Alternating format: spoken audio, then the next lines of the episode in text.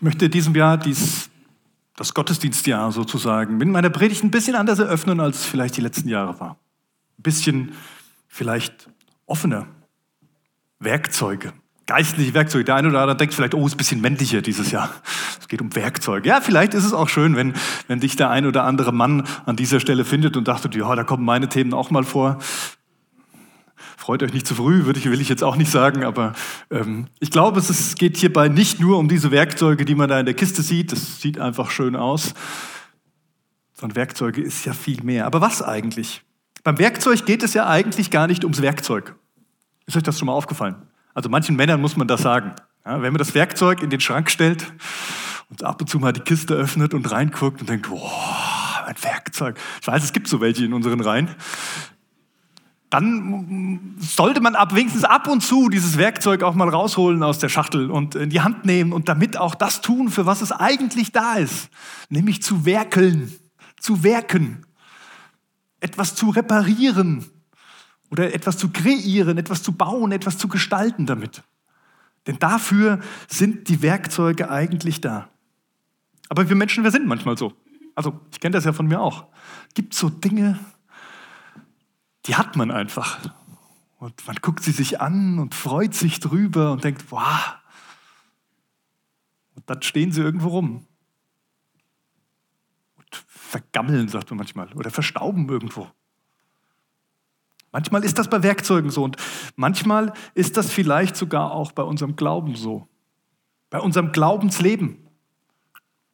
Bei den Dingen, die Gott uns zur Verfügung stellt. Ich möchte dieses Jahr gern mit euch starten, mit Hobeln, mit Sägen, mit Hämmern und Schrauben und Dreher und was alles so Werkzeuge sind, vielleicht auch mit Scheren und Nadeln und dann vielleicht manche andere, die eher so filigraner unterwegs sind, auch angesprochen. Ich möchte mit euch starten und euch einladen, mit mir zu gestalten oder mit uns allen gemeinsam zu gestalten. Das heißt aber auch, da ist was noch nicht fertig. Das ist eine Baustelle. Da, wo Werkzeuge gebraucht werden, das ist noch Baustelle. Ja, Baustelle, das sind immer so große Löcher und Dreck. Muss ja nicht immer Dreck sein. Baustellen haben ja auch ihren Reiz, weil da was entsteht in so einer Werkstatt. Und heute möchte ich euch einladen, mit, mit mir auf eine Reise zu gehen, die uns vielleicht immer mal wieder in diesem Jahr auch beschäftigen wird. Zu sagen, da ist was noch nicht fertig, aber da kann was gestaltet werden, da kann was daraus erwachsen. Wie komme ich eigentlich dazu, über sowas zu reden? Und es geht um die Jahreslosung für dieses Jahr. Ich weiß nicht, ob ihr die schon mal gehört habt. Der Erwin hat an Silvesterabend auch schon was dazu gesagt. Die Jahreslosung für dieses Jahr, sie heißt, ich glaube, hilf meinem Unglauben und steht in Markus 9, Vers 24. Aber eigentlich steht da noch mehr. Ich lese euch mal den Vers vorher auch noch vor. Jesus aber sprach zu ihm. Zu wem? Zu einem Mann, der ein krankes Kind hatte, was von Kind auf krank war und, und er unbedingt sich gewünscht hat, dass dieses Kind gesund wird und nicht immer von seinen Anfällen geplagt ist. Und dann kommt er zu Jesus mit diesem Kind und sagt, wenn, wenn du es kannst, kannst du, kannst du mir helfen? Und dann sagt Jesus zu ihm Folgendes. Alle Dinge sind möglich dem, der da glaubt. Alle Dinge sind möglich dem, der glaubt. Starkes Stück. Und daraufhin sagt der Vater, sogleich schrie der Vater des Kindes, ich glaube. Hilf meinem Unglauben. Der drückt da eine schöne Spannung aus. Ich glaube, die kennen wir alle. Dieses Glauben, ja, ich möchte glauben. Ich glaube ja auch. Und trotzdem gibt es da immer wieder Regungen in mir, die, die merken, das ist so weit weg von meiner Lebenswirklichkeit. Da regt sich was in mir, was, was eigentlich glauben will, aber es doch nicht so ganz auf die Reihe kriegt. Und er wendet sich jetzt an Jesus und sagt, hilf mir, hilf mir zu glauben. Da, wo mein Glaube noch nicht fertig ist. Ja, da ist ein Glaube, da hat was angefangen, da ist was da, aber es ist noch nicht fertig. Da ist eine Baustelle. Und ihr merkt schon den Zusammenhang, wie wir da hinkommen. Und das Ganze hat mich dann zu einer Frage geführt. Ha, sind wir perfekt, sehr gut. Großartig, die Leute da hinten. Zu der Frage geführt, worin besteht denn eigentlich der Glaube? Glaube, wir reden über Glaube, ja, und ganz schnell führen wir dann die, die Stelle aus Hebräer 1 an, wo sagt, ja, Glaube bedeutet ein, ein festes Vertrauen und ein Nichtwissen, also oder ein, ein, eine Zuversicht auf das, was man nicht sieht. Ja, Vertrauen spielt eine große Rolle. Aber Glaube ist ja mehr als nur ein, ein Inneres. Glaube hat ja Auswirkungen.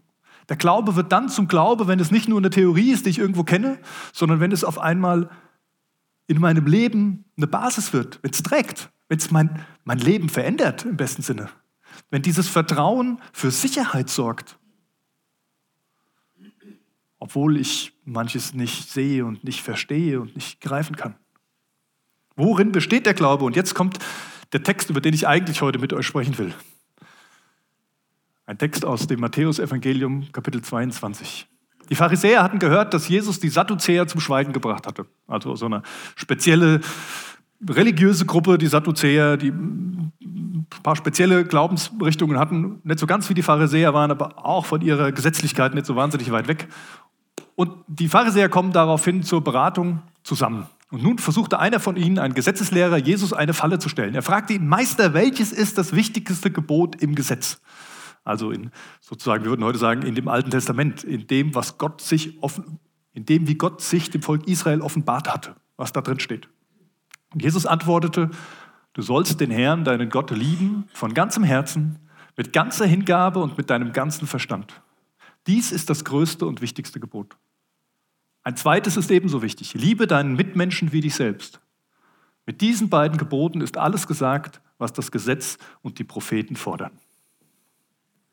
Diesen beiden Sachen ist alles gesagt. Liebe Gott und deinen Mitmenschen wie dich selbst. Was ist der Glaube? Der christliche Glaube ist Beziehung. Darum geht's. Der christliche Glaube ist eigentlich Beziehung. Vertrauen gehört da rein. Vertrauen ist immer so ein, ein Start von Beziehungen. Das kennen wir auch aus unseren Beziehungen miteinander. Da kann was wachsen, wenn eine Vertrauensbasis da ist. Aber da muss auch was wachsen. Wenn der Glaube nur ein grundsätzliches Vertrauen auf Gott ist, aber dann keine Beziehung entsteht, dann ist es das, was Jakobus schreibt, Glaube ohne Werke ist tot. Glaube ohne Auswirkungen auf mein Leben spielt eigentlich keine Rolle. Der christliche Glaube ist Beziehung, eine spezielle Beziehung. Eine Beziehung zwischen mir und Gott. Die ist wichtig. Eine persönliche Beziehung zwischen mir und Gott. Und dann aber auch eine Beziehung zwischen mir und meinen Mitmenschen. Ich fand das ganz schön in dieser Darstellung, weil es dieses Kreuz ausdrückt, weil letztendlich genau das ist, was, was Jesus Christus uns vorgelebt hat. Beziehung zu Gott und Beziehung zu den Mitmenschen. Bestimmt kann man das auch anders grafisch darstellen. Bestimmt ist das viel mehr dimensionaler, dieses Ding, äh, als dieses ganz einfache, was ich da hingemalt habe. Aber es geht um diese Beziehungen. Der christliche Glaube ist Beziehung und eigentlich muss man sagen, eine Liebesbeziehung. Klingt jetzt ein bisschen schwulstig, aber der christliche Glaube ist Liebesbeziehung.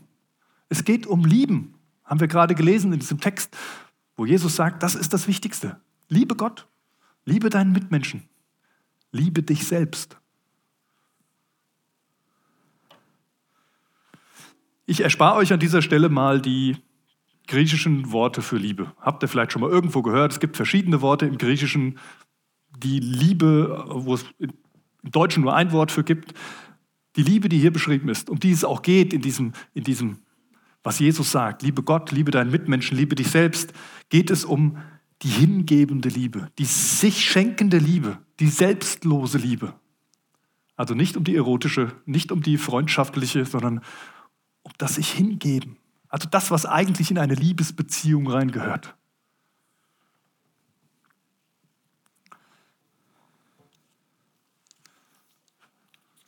Links nach rechts. Jetzt ist die Frage, wie leben wir das? Also Mach's mal ganz einfach. Eigentlich könnten wir jetzt aufhören mit der Predigt und sagen, super, haben wir doch alles, was wir brauchen, oder? Liebe Gott, liebe deinen Mitmenschen, liebe dich selbst und dann bist du auf einem guten Weg, den Glauben richtig zu leben. Klingt extrem einfach, oder? Aber ist es das auch? Ist es einfach? Verstehen wir eigentlich, was das heißt? Ist ein bisschen vielleicht ähnlich so, wie wenn von einem Kabel, das wir hier vorne haben, das passiert öfter mal, die Kabel für die Mikrofone und die Instrumente, dann gehen die nicht. Und dann kann man mal gucken, was das Problem ist und dann sieht man, oh, da ist ein Drähtchen ab. Und dann sagt man einfach, hier löt mal den Stecker. Klingt total einfach. Löt doch mal den Stecker. Aber wenn du das noch nie gemacht hast, wenn du eigentlich keine Ahnung vom Löten hast oder von welches Drähtchen wohin gehört, dann stehst du da und merkst, oh, das klingt ziemlich einfach. Aber ich weiß gar nicht, wie es funktioniert. Und es braucht Übung. Vielleicht ist es mit diesem Liebe Gott so ähnlich wie der Umgang mit solchen Fertigkeiten, mit solchen Handwerkssachen, mit solchen Werkzeugen. Wir kennen das, wir haben es gehört, wir wollen das, wir haben natürlich auch unsere Erfahrungen mit Liebe. Jeder auf seine Art und Weise, weil er von Menschen geliebt wurde und wird oder eben nicht, weil er selbst liebt und, und Emotionen empfindet und sich hingibt. Und ganz ehrlich, ich kann an dieser Stelle auch noch wachsen. Ich weiß nicht, wie es euch geht, aber äh, dieses Thema Liebe ist so groß, so vielfältig. Und ich merke immer wieder, dass meine Liebe scheinbar nicht ausreicht, um das zu geben, das zu transportieren, was ich, was ich eigentlich möchte. Und ich sage das jetzt nicht, weil ich Probleme habe irgendwo, weil meine Beziehungen alle so schlimm sind. Nee, gar nicht, überhaupt nicht. Und trotzdem merke ich das. Vielleicht geht es euch ja auch so. Vielleicht geht es euch so in eurem Glauben in eurer Liebesbeziehung zu Gott, in eurer Liebesbeziehung zu euch selbst. Manchmal sogar das Herausforderndste. In eurer Liebesbeziehung zu anderen Menschen. Aber das Wichtigste mal zuerst. Der Ausgangspunkt ist Gott. Gott ist der, der uns zuerst geliebt hat. Im ersten Johannesbrief breitet Johannes das sehr stark aus. Wir können lieben, weil er uns zuerst geliebt hat. Vielleicht ist es das, was ich immer mal merke, dass ich aus meiner Kraft heraus niemals genug Liebe aufbringen kann, um dem gerecht zu werden, dieser Beziehung. Sowohl der Beziehung zu Gott, als auch der Beziehung zu den Nächsten und wahrscheinlich sogar der Beziehung zu mir selbst. Meine Liebe aus mir heraus reicht nicht. Aber Gott ist es. Gott ist der, der zuerst geliebt hat. Gott ist der, der liebt. Gott ist der, der wirklich Beziehung lebt und das ganz am Anfang sogar nicht mal nur mit uns, sondern wenn ich mir Gott angucke in seiner Dreieinigkeit, Gott Vater, Gott Sohn und Heiliger Geist, da sehe ich eine extrem gute Liebesbeziehung. Gott in sich liebt. Gott liebt sich, könnte man sagen. Oh, das darf man ja fast nicht sagen. Ne? Das ist ja, klingt ja total egoistisch, aber eigentlich ist es sehr gesund. Gott liebt sich. Und Gott liebt dich. Gott liebt dich. Denn so sehr hat Gott die Welt geliebt, dass er seinen einzigen Sohn gab, mit alle, die an den Glauben nicht verloren gehen, sondern ewiges Leben haben. Gott liebt dich so sehr, dass er ein Stück von sich aus seiner Liebesbeziehung herausgenommen hat, damit wir auch lieben können, damit wir auch leben können. Und Gott liebt sogar die anderen. Gott liebt sogar den, der neben dir sitzt. Oder vielleicht auch gerade nicht. Gott liebt die Welt. So sehr hat Gott die Welt geliebt. Da steht Kosmos. Alles. Jeden. Gott ist der, der zuerst geliebt hat und darum können auch wir lieben. Weil in Jesus Christus diese Liebe in diese Welt gekommen ist. Wir haben es gerade an Weihnachten gefeiert. Die Liebe Gottes ist mitten unter uns. Durch Christus und durch seinen Heiligen Geist. Und sie will in unsere Herzen kommen. Ganz neu, vielleicht zum ersten Mal, aber auch immer wieder damit wir diese, dieser Liebe ein Gesicht geben können, damit wir erfüllt sind davon und sie weitergeben können. Der Ausgangspunkt ist Gott. Und vielleicht ist das auch der Grund, warum diese Liebe zu Gott hier in dieser Stelle, auch in dem Zitat aus dem Alten Testament, viel umfangreicher beschrieben wird als die Liebe zum Nächsten. Und schon gar die zu dir selbst, die wird ja ganz am Ende nur erwähnt. Liebe deinen Nächsten wie dich selbst. Setzt Selbstliebe voraus. Aber bei Gott wird mehr beschrieben. Da heißt es, sollst Gott lieben mit ganzer Hingabe, von ganzem Herzen und mit ganzem Verstand. Ganzer Hingabe von ganzem Herzen und mit ganzem Verstand. Ich glaube, es ist wichtig, oder ich glaube, es wird hier auch so betont, weil es eben der Ausgangspunkt ist.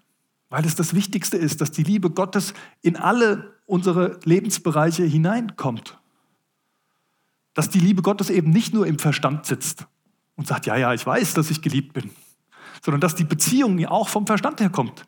Ja, ich möchte mein Denken von der Liebe Gottes prägen lassen und der Beziehung mit ihm.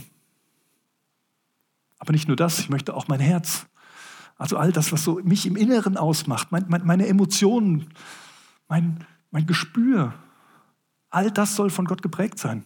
Meine Leidenschaft, das, was mich bewegt, das, was das Leben in mich hineinpumpt sozusagen.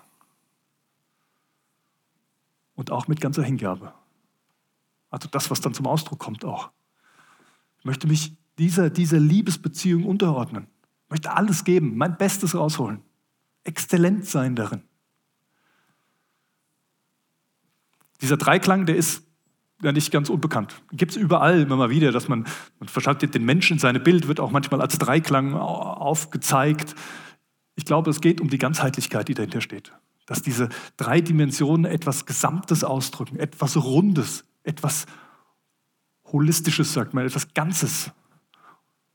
Und deswegen auch dieser Dreiklang. Und genau darum geht es, dass Gott lieben überall uns durchdringt, alle unsere Bereiche des Lebens, unser Denken, unser Fühlen, unser Handeln. Vielleicht ist euch dieser Dreiklang irgendwo bekannt. Ich habe mal ein Bild mitgebracht. Habt ihr vielleicht mal irgendwo gesehen? Es gibt immer mal wieder in verschiedenen Ansätzen diese Dreiklänge. Das ist aus den drei Farben deiner Spiritualität. Erwin hat dazu auch mal äh, Workshops angeboten. Vielleicht hat der ein oder andere das mitgemacht. Selber gucken, wie ist denn mein, wie ist denn mein, mein Glaubensstil? Was ist denn meine Persönlichkeit? Und auch da stellen wir fest, es wird immer von Vater, Sohn und Heiliger Geist sozusagen, gibt es verschiedene Dinge, die da reinspielen, diese drei Farben. Es gibt auch noch ganz viele andere Persönlichkeitsmodelle, die ganz oft diese Dreiteilung haben. Also da ist was dran, würde ich sagen, ohne jetzt alles in einen Sack schmeißen zu müssen und zu wollen. Aber es gibt verschiedene Facetten unseres Lebens, verschiedene Facetten unseres Glaubens. Und alles gehört aber zusammen. Das ist spannend, sich da mal auf den Weg zu machen. Vielleicht auch in diesem Jahr der ein oder andere Stelle für euch mal zu fragen, was, wo stehe ich denn in diesem Ding? Was, wie, wie betrifft mich denn diese Dreiteilung? Was ist denn bei mir stark ausgeprägt? Die Frage ist, was heißt jetzt, was heißt jetzt lieben? Was heißt lieben? Wie geht das? Weil darum geht es ja, um diese Liebesbeziehung. Liebe Gott, liebe deinen Nächsten und liebe dich selbst. Und ich habe dazu einfach mal drei Schlagworte aufgeschrieben. Anbetung. Was ist Gott lieben? Gott lieben ist Anbetung. Und wenn ich von Anbetung rede, dann meine ich nicht das, was wir, also nicht nur das, was wir gleich hier nach der Predigt noch machen werden, nämlich Lieder singen zu Gottes Ehre. Anbetung ist viel, viel mehr. Anbetung heißt, ich, wie ich bin, ich stelle mich unter Gott. Ich sage, du bist mein Herr, du bist mein König, du bist mein Schöpfer, du bist mein Alles im ausgeprägtesten Sinn. Und ich lebe zu deiner Ehre. Und die Bibel ist voll davon. Paulus schreibt ganz viel davon. Alles, was ihr tut, tut zur Ehre Gottes. Anbetung. Gebt Gott die Ehre. Schaut Gott so an, wie er ist und geht mit ihm so um, wie er ist. Gott die Ehre geben, ihn anbeten. Für mich ist das, liebe Gott. Und am besten, wenn ich das in allen Lebensbereichen schaffe. Und das zweite Schlagwort ist dienen. Wie liebe ich meinen Nächsten? Es ist dienen. Das ist so ein Wort, das hören wir gar nicht mehr gerne mittlerweile. Ne? Es klingt so, ich setze mich herab. Jesus sagt aber ganz deutlich zu seinen Jüngern, wer unter euch groß sein will, der soll euer Diener sein. Der, der dient einander. Und dann seid ihr die, die ihr eigentlich sein sollt in meinen Augen. Dann lebt ihr die Gemeinschaft richtig. Dienen heißt nicht unterwerfen, nur um das mal klarzustellen. Da wurde in der Menschheitsgeschichte viel verdreht, dass der Diener den war, dem man alles aufbuckeln kann, den man einsperren kann oder was auch immer. Darum geht es nicht. Ein Diener ist kein Sklave sondern es ist etwas Freiwilliges. Es ist ein Begegnen auf, auf Augenhöhe zum Wohl des anderen. Und wie lebe ich die Liebe zu mir selbst? Und da habe ich das Schlagwort Identität hingeschrieben. Ich kann mich nur selbst lieben, wenn ich weiß, wer ich bin. Und zwar nicht nur so, wie ich bin, wie ich das wahrnehme oder wie andere mir das sagen oder vielleicht in der Vergangenheit immer gesagt haben, sondern wenn ich weiß, wer ich bin in Gottes Augen. Wenn ich weiß, wer ich bin von dem, der mich geschaffen hat, von dem, der mich gemacht hat, von dem, der mich grenzenlos liebt. Liebe leben. Für mich drei Bereiche Anbetung, Dienen und Identität. Vielleicht auch so in diesem Dreiklang mal darzustellen. Vielleicht sind das drei Facetten unseres Glaubenslebens, unseres geistlichen Lebens. Und ich bin davon überzeugt, wenn wir diese drei im Blick haben, dann passiert was in unserem geistlichen Leben, in unserem Glaubensleben. Wenn wir an diesen Stellen wachsen, wenn wir weiterkommen an diesen drei Bereichen, dann passiert etwas. Man kann das auch eher so darstellen. Dann ist es mehr so ein Ganzes. Drei Bereiche. Alles gehört zu unserem Glauben dazu. Für mich sind das drei Kernpunkte. Drei Kernpunkte meiner Liebesbeziehung, meiner geistlichen Liebesbeziehung. Wie kommen wir da jetzt weiter? Das ist die große Frage. Lange Vorgeschichte, die ihr heute miterleben müsst, aber wir enden ja auch heute nicht damit. Wie kommen wir da jetzt weiter? Ich habe mal das Stichwort Ausbildung hingeschrieben. Machen wir einen kleinen Gedankenswitch. Stellt euch mal vor, da ist ein junger Mensch, der entscheidet sich dafür, Klempner zu werden. Ich will Klempner werden und ich gehe jetzt mal in die Ausbildung. Da bewirbt er sich wahrscheinlich irgendwo. Vielleicht hat er auch mal irgendwo ein Praktikum gemacht. Alles nicht so wichtig, wenn die Ausbildung losgeht, dann gibt es verschiedene Punkte, die ihm helfen, in seiner Ausbildung so zu reifen, dass er irgendwann gut selbstständig arbeiten kann. Und das Erste, was in Deutschland zumindest so vorgesehen ist, ist, dass, wenn da ein Auszubildender ist, er jemanden hat, der ihn ausbilden darf und entsprechend auch in seiner Reife so weit ist in seiner Ausbildung, dass er jemand anderes ausbilden kann. Im Handwerksbetrieb sagt man, das ist der Meister. Der Meister, der bildet die Auszubildenden aus. Das ist gut. Das heißt, in der Ausbildung, da gibt es einen Meister, der erklärt mir alles. Der nimmt mich an die Hand, der führt mich ein bisschen ein, der sagt mir, was ich, wo ich Mist gebaut habe. Der ermutigt mich im besten Sinne, aber natürlich auch und sagt mir, wo es, gut gelungen ist und wo ich noch wachsen kann und hilft mir, diesen Weg zu gehen. Gut, so einen Meister zu haben. Vielleicht gibt es sogar noch ein Handbuch. Also irgendwie sowas zu sagen, hier ist Schinken, da steht eigentlich alles drin, was du wissen musst, theoretisch zumindest. Lest den doch erstmal durch. Hast du so, so, so ein Lehrbuch im besten Sinne. Und ich, ich gucke mir das an und ich lerne aus diesem Lehrbuch in der Theorie, damit ich es dann in der Praxis auch umsetzen kann. Dann gibt es Kollegen. Also auch prima. Mit denen arbeitet man zusammen. Mit denen ist man dann unterwegs. Die helfen einem, hoffentlich. Es läuft nicht immer so in den Handwerksbetrieben, das weiß ich auch. Aber im, im, besten Fall ist es so, dass du Kollegen an der Seite hast, mit denen du gemeinsam arbeitest, gemeinsam an einem Problem bist, denen du dich austauschst drüber, die dich beraten, die du berätst, die dich auch unterstützen, wenn du Hilfe brauchst. Das ist schön. Und dann lernst du in der Praxis. Dann gibt es natürlich auch noch den für manche Leute mühsamen Weg, das ist die Berufsschule. Da muss man dann auch noch hingehen und dann lernt man die Sachen nochmal ein bisschen theoretisch und kriegt da auch mal die Sachen erklärt und kommt da weiter. Und auch das ist hilfreich und gut. Meistens sogar mit Prüfungen. Und wenn man das alles hat, dann gibt es noch was ganz Spannendes. Denn dann kommt irgendwann der Meister oder der Chef zu dir und sagt, jetzt hast du alles angeguckt und gehört und gelesen und gelernt. Und jetzt drücke ich dir mal was in die Hand. Das ist ein Werkzeugkoffer. Und dieses Werkzeug stelle ich dir zur Verfügung, damit du das machen kannst, was du jetzt alles gelernt hast. Die Handwerker unter euch, ihr werdet wissen, das ist echt gut. Das ist echt hilfreich, denn es gibt ganz viele Handwerksberufe, wo es ohne Werkzeug einfach schwierig wäre. Da kann man es in der Theorie zwar wissen, aber man kriegt es einfach nicht hin. Werkzeuge sind extrem hilfreich. Wir haben das auch für unser Glaubensleben. Wir haben genau diese Punkte, die man in der Handwerksausbildung macht, auch in unserem Glaubensleben. Ah, was habe ich denn? Das, das wollte ich hin, genau. Glaube lernen. Wir haben einen Meister. Wir haben einen Meister das ist Jesus Christus. Der hat es uns vorgelebt und er ist mit seinem Heiligen Geist, ist Gott mitten unter uns. Er ist bei uns, er ist an unserer Hand, er lebt in uns und er ist der, der uns an der Hand nimmt, der uns auch mal vor Augen führt, wo wir Mist gebaut haben, der uns aber auch immer wieder ermutigt und sagt, ich schaff, du schaffst das, ich bin bei dir.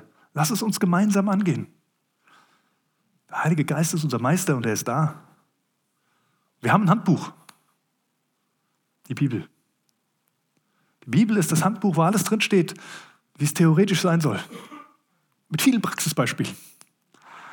Und mit diesem Buch umzugehen, daraus zu lernen, ist, ist eine absolute Grundlage, absolut wichtig. Wir haben sogar Kollegen. Hier, wir sitzen hier miteinander. Kollegen, Menschen aus der Gemeinde, Freunde, Leute aus, aus, aus dem Hauskreis, aus der Kleingruppe, wo auch immer, die den gleichen Glauben haben wie wir, mit denen wir uns austauschen können, mit denen wir gemeinsam unterwegs sind. Es gibt sogar sowas wie die Berufsschule. Ja. Also ich habe das wirklich ganz klassisch gemacht mit einer richtigen theologischen Ausbildung. Man kann das auch im kleineren Rahmen machen. Das K5-Leitertraining ist vielleicht sowas. Sagen, ja, das ist für mich so ein bisschen, so ein bisschen Schule. Da komme ich ein bisschen weiter. Da lerne ich was von Leuten, die da einfach schon mehr Erfahrung haben. Seminare zu besuchen oder was auch immer. Und dann gibt es noch Werkzeuge. Und auf die wollen wir ja ein bisschen schauen. Für mich ist das aber auch eine Reihenfolge. Diese Ziffer, die davor stehen, ist es für mich auch eine Prioritätenreihenfolge. Wenn es um unser Glaubensleben geht, dann ist die Nummer eins klar. Es ist die Beziehung zu unserem Gott durch Jesus Christus und mit dem Heiligen Geist, der in uns lebt. Ohne das brauchen wir die anderen Sachen gar nicht machen. Das ist das Wichtigste. Und wenn wir uns fragen, wo fangen wir denn an bei den Sachen, dann fang da an. Und dann nimm die Bibel. Und dann lese die Bibel. Das ist eine absolute Grundlage. Und dann fang an, dich auszutauschen. Das ist dann der nächste Schritt. Und dann, wenn du da bist und damit unterwegs bist und damit liegst und sagst, ich habe noch, ich würde gerne jetzt noch weiterkommen, ich finde das gut, dann, dann mach ein Seminar, mach irgendwo mit. Lern was nochmal von anderen. Und dann kommen von der Wertigkeit her aus meiner Sicht die, die Dinge, über die ich mit euch reden will. Mir ist es wichtig, das zu sagen, weil es geht nicht um diese Dinge. Es sind Werkzeuge. Es geht um Werkzeuge. Was sind denn Werkzeuge? Ich habe mal bei Wikipedia nachgeguckt. Ein Werkzeug ist ein nicht zum Körper eines lebenden oder künstlichen Organismus gehörendes Objekt, mit dessen Hilfe die Funktion des Körpers erweitert werden, um auf diese Weise ein unmittelbares Ziel zu erreichen. Schön, oder? Schön formuliert. Ein Werkzeug gehört nicht direkt zu uns. Es ist ein Hilfsmittel. Es ist was, was von außen dazukommt. Ein Hilfsmittel, was unsere Funktionen erweitert für ein unmittelbares Ziel. Fokussiert. Nicht einfach mal so, toll das zu haben. Also das wäre dieses Ding, ich habe tausend Werkzeuge, aber ich mache eigentlich nichts damit. Da brauchst du keine Werkzeuge. Sondern auf zielgerichtet. Zielgerichtet eine Erweiterung. Werkzeuge sind nicht das Wichtigste. Sie sind untergeordnet. Aber sie sind hilfreich für ein Ziel. Handwerker kennen den Unterschied bei ihrem Werkzeug. Ne? Also es ist ein Unterschied, ob ich zum Beispiel eine Stichsäge vom Tom Baumarkt kaufe, was so die Hausmarke ist, da ist dieses B einfach nur drauf, oder ob ich eine Stichsäge von Bosch Professional kaufe. Das macht einen Unterschied. Bei uns zu Hause gab es früher auch die Bohrmaschine und es gab die Hilti. Die hieß dann so. Und die Hilti ist halt einfach nicht nur eine Bohrmaschine. Das ist was anderes. Gibt auch wahrscheinlich manche unter uns, wenn ich jetzt sage, Dewald DCD 796P2, dem das Wasser im Mund zusammenläuft. Das ist nicht einfach irgendein Akkuschrauber. Das ist ein besonderer Akkuschrauber. Und ich sage euch, das ist gut, dass es manchen unter uns vielleicht so geht. Weil sie sind Profis da drin.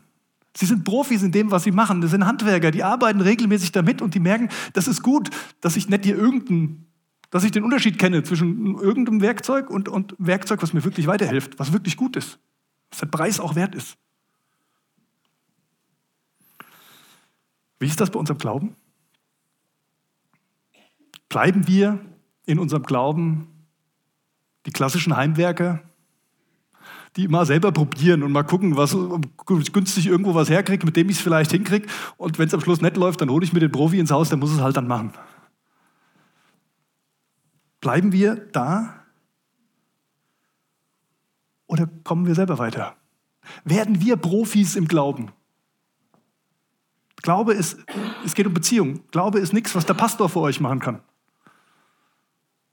Gott ruft uns auf und er lädt uns ein, Profis im Glauben zu werden richtig ausgebildet, richtig gut zu werden. Gott bietet uns Hilfsmittel an, um Glaube zu lernen. Hilfsmittel, um ihn zu lieben. Hilfsmittel, um andere zu lieben und Hilfsmittel, um uns selbst zu lieben. Und jetzt sind wir da gelandet eigentlich. Geistliche Werkzeuge. Darum geht's. Um diese geht's. Bevor ich euch die noch kurz zeige, was ich da so auf dem Schirm habe, zwei, zwei Anmerkungen. Die erste wäre die Antwort auf die Frage, warum diese? Warum diese, die ich euch gleich zeigen werde? Ich kann euch gar keine so hochtrabende Antwort geben, sondern nur sagen, das sind Dinge, die mir in den letzten Jahren begegnet sind, mit denen ich längst nicht fertig bin, wo ich aber den Eindruck habe, die können mir, die können uns als Gemeinde hier in Butzbach echte Hilfsmittel sein, um darin zu wachsen, Gott zu lieben, uns selbst zu lieben und den Nächsten zu lieben. Das ist keine fertige Abhandlung. Das ist auch keine ganz biblische Abhandlung. Bibel gibt es ja verschiedene Listen. Ne? Da gibt es die Gaben. Ja, da sind auch Gaben dabei. Es gibt auch sowas wie geistliche Übungen. Ja, da sind auch geistliche Übungen dabei. Und da sind vielleicht auch andere Dinge dabei, die man gar nicht so einordnen kann. Es ist sehr subjektiv, deswegen sage ich das. Ich möchte nicht, dass ihr nach Hause geht und sagt, der Pastor hat gesagt, für alles, alle zugänglich, das sind die Hilfsmittel, die es gibt und das ist gut. Nee, es ist sehr subjektiv. Und trotzdem habe ich mich dazu entschieden, euch die mal in dieser Weise vorzustellen. Und was haben wir damit vor? Wäre die zweite Frage. Wir haben damit vor, uns auf den Weg zu machen. Und vielleicht über das Jahr verteilt immer mal wieder so ein Hilfsmittel rauszugreifen. Und wenn ihr dann zum Gottesdienst kommt und diese, dieses Bild seht, dann wisst ihr, ah, heute geht es vielleicht wieder um eines dieser Hilfsmittel wo wir mal ein bisschen tiefer reinsteigen wollen, wo wir vielleicht sogar uns überlegen, das in der Woche dann mal praktisch anzuwenden. Und zu sagen wir, wir gucken da mal ein bisschen rein und wir lernen mal ein bisschen. Natürlich nur der, der will, der sagt, ich, ich, ich möchte an dieser Stelle auch weiterkommen. Und es geht immer um ein Ziel bei diesen Hilfsmitteln. Das Ziel ist Anbetung, Identität und Dienen. Gott lieben, mich lieben und den Nächsten lieben und darin zu wachsen. So, meine Zeit ist um, deswegen zeige ich euch einfach nur noch, was das für Werkzeuge sind, die ich gerne einzeln über das Jahr verteilt mit euch angucken will. Ich habe Werkzeuge der Anbetung, drei Stück. Fasten. Fasten. Verzichten. Auf etwas verzichten. Was hilft mir das in der Anbetung? Doch, es hilft mir, wenn ich das ganz bewusst mache, um Gott die Ehre zu geben. Sage, ich möchte mich auf dich, Gott, konzentrieren. Geistliche Rüstung steht da. Was ist das? Paulus schreibt in Epheser Kapitel 6 von einer Waffenrüstung, die Waffenrüstung Gottes. Und er schreibt das in Bezug darauf, dass wir in unserem Leben immer mal wieder Kämpfe haben, die nicht mit Menschen zu tun haben, sondern mit Mächte und Gewalten. So steht es da. Also mit, mit geistlichen Mächten, die genau wissen, wo sie uns treffen können und sie immer genau schaffen, uns die, den Boden unter den Füßen wegzuziehen, wenn wir es gerade nicht brauchen. Und Paulus sagt, da, da gibt es ein Hilfsmittel, so eine Rüstung. Ich glaube, diese Rüstung anzulegen ist nicht nur für mich. Was hat das mit Anbetung zu tun? Es bedeutet, ich ordne mich Gott unter. Ich ziehe das an, ich gehe in das rein, was er mir zur Verfügung stellt. Und das Sprachengebet wird auch in der Bibel manchmal beschrieben. Oder das Zungenreden, wie es manchmal heißt. Das gibt's. Das haben sogar einige, diese, diese, das ist eine Gabe, haben sogar einige unter uns. Und ich glaube, es ist eine Gabe, die extrem hilfreich sein kann, Gott anzubeten und zu lernen, Gott wirklich zu lieben. Kontrolle auch mal an dieser Stelle abzugeben. Aber wir müssen, wir müssen lernen, was das ist. Ich kann nicht einfach sagen, mach das mal, sondern wir müssen uns damit auseinandersetzen, wie dieses Werkzeug funktioniert. Und genau das habe ich vor mit diesen Werkzeugen. Es gibt Werkzeuge für die Identität, für meine Selbstliebe. Ruhe zum Beispiel, Stille, Rhythmus steckt da ganz viel drin. Sabbat, also den Sonntag, den Ruhetag haben. Das ist ein geistliches Prinzip, was dahinter steht. Es gibt das hörende Gebet. Manchmal hat man das Gefühl, es sind Leute, die hören und dann sagen sie den anderen, was sie machen sollen. 90 Prozent ungefähr dessen, was man von Gott hört in dieser Beziehung, also wenn er zu uns spricht, ist für uns selbst. Und es steht ganz viel darin drin, wer wir sind. Geht erstmal gar nicht um die anderen.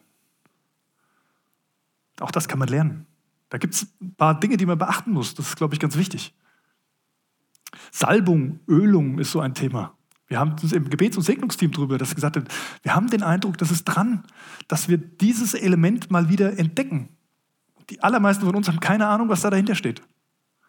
Und ich merke, ich selbst auch noch nicht so wirklich. Ich müsste auch noch mal lernen, was, was ist das eigentlich?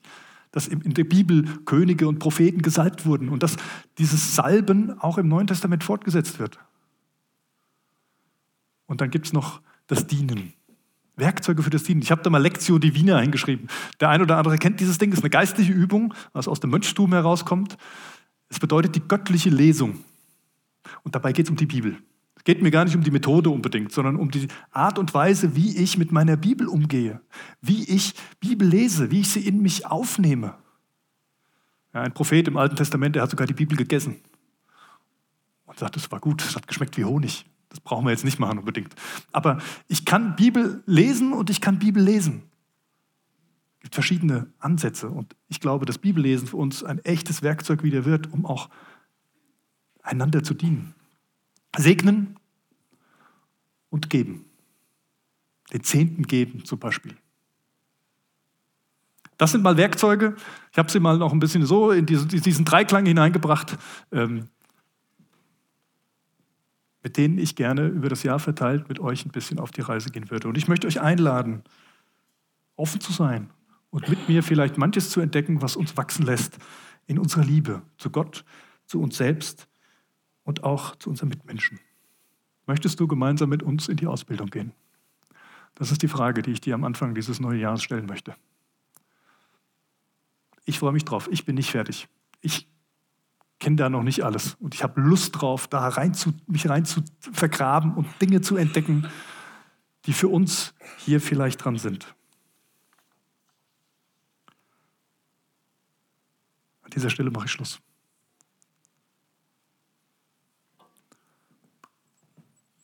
Und lade euch ein zu beten. Jesus Christus, ich danke dir. Ich danke dir für das, wer du bist, dass du unser Meister bist. Dass du in diese Welt gekommen bist und dass du, dass du wünschst, dass wir dir nachfolgen. Das heißt nicht nur hinterherlaufen, sondern von dir lernen im besten Sinne dir ähnlicher zu werden. So wie Paulus es schreibt, lasst uns wachsen in der Liebe zu unserem Haupt Jesus Christus hin. Herr, und in dieser Liebe möchte ich wachsen. Und ich wünsche mir, dass wir als Gemeinde in dieser Liebe wachsen. Jeder Einzelne. Dass wir merken, wie gut es tut. Dass es nicht nur ein Geben ist, diese Liebe, sondern dass es ein Geschenk ist, so zu lieben, weil du uns liebst. Danke, dass deine Liebe uns gilt, Herr. Du weißt auch, was wir brauchen. Du weißt auch, wo wir, wo wir stehen und du weißt auch, wo du uns weiterbringen willst. Du weißt sogar, welches Werkzeug vielleicht für uns sogar gut ist und dran ist. Herr, ich bitte dich, dass du uns da Erkenntnis und, und Klarheit schenkst darüber. Herr, ich, ich wünsche mir, dass wir am Ende dieses Jahres 2020 nicht, nicht die gleichen geblieben sind, wie wir jetzt sind, sondern dass wir uns verändert haben entwickelt haben, hin zu dir. Dass wir mehr lieben und dass diese Welt reicher geworden ist an deiner Liebe. Amen. Jetzt können wir so ein bisschen Anbetung machen, also ein bisschen was von dem drin steht. Darum geht es auch, wenn wir Lieder singen. Ihr seid eingeladen, einfach kräftig mitzusingen, sich zusingen zu lassen, gerne aufzustehen, wenn ihr wollt. Wir haben heute auch ein bisschen Luft, das ist kein Problem. Steht da auf, wo ihr sitzt. Lasst euch segnen für dieses Jahr. Mitarbeiter aus dem Gebets- und Segnungsteam sind da, die sprechen euch Gottes Frieden und seinen Segen für euch ganz persönlich zu.